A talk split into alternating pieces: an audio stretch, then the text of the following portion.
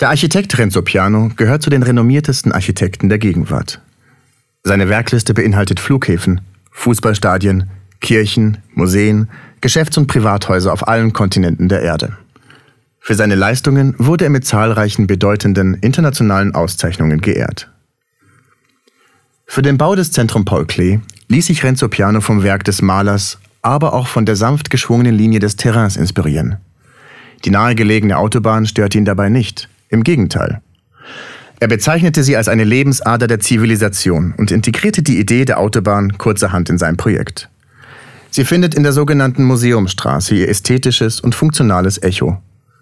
Die Museumstraße dient als verbindendes Rückgrat der drei Hügel, als Kommunikations- und Flaniermeile. Kennzeichnend für die außergewöhnliche Gebäudegeometrie des Zentrum Paul Klee ist die Stahlkonstruktion des Dachtragwerks. Jeder einzelne Meter der insgesamt 4,2 Kilometer Stahl weist eine andere Form auf.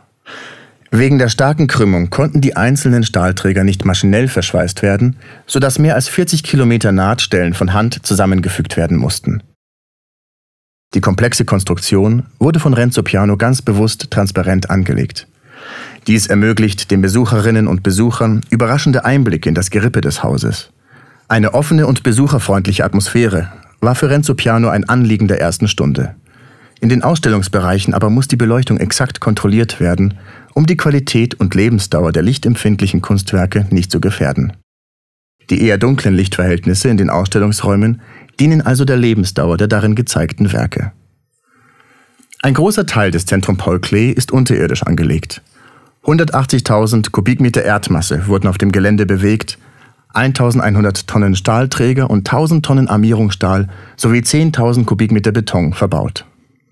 Nichts deutet auf dieses Bauvolumen hin, wenn man auf dem kleinen Feldweg um die Landschaftsskulptur spaziert, aus der sich die drei Hügel erheben.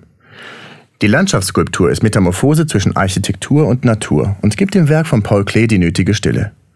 Der Alltag, das Profane, die Autobahn bleibt aber immer deutlich präsent.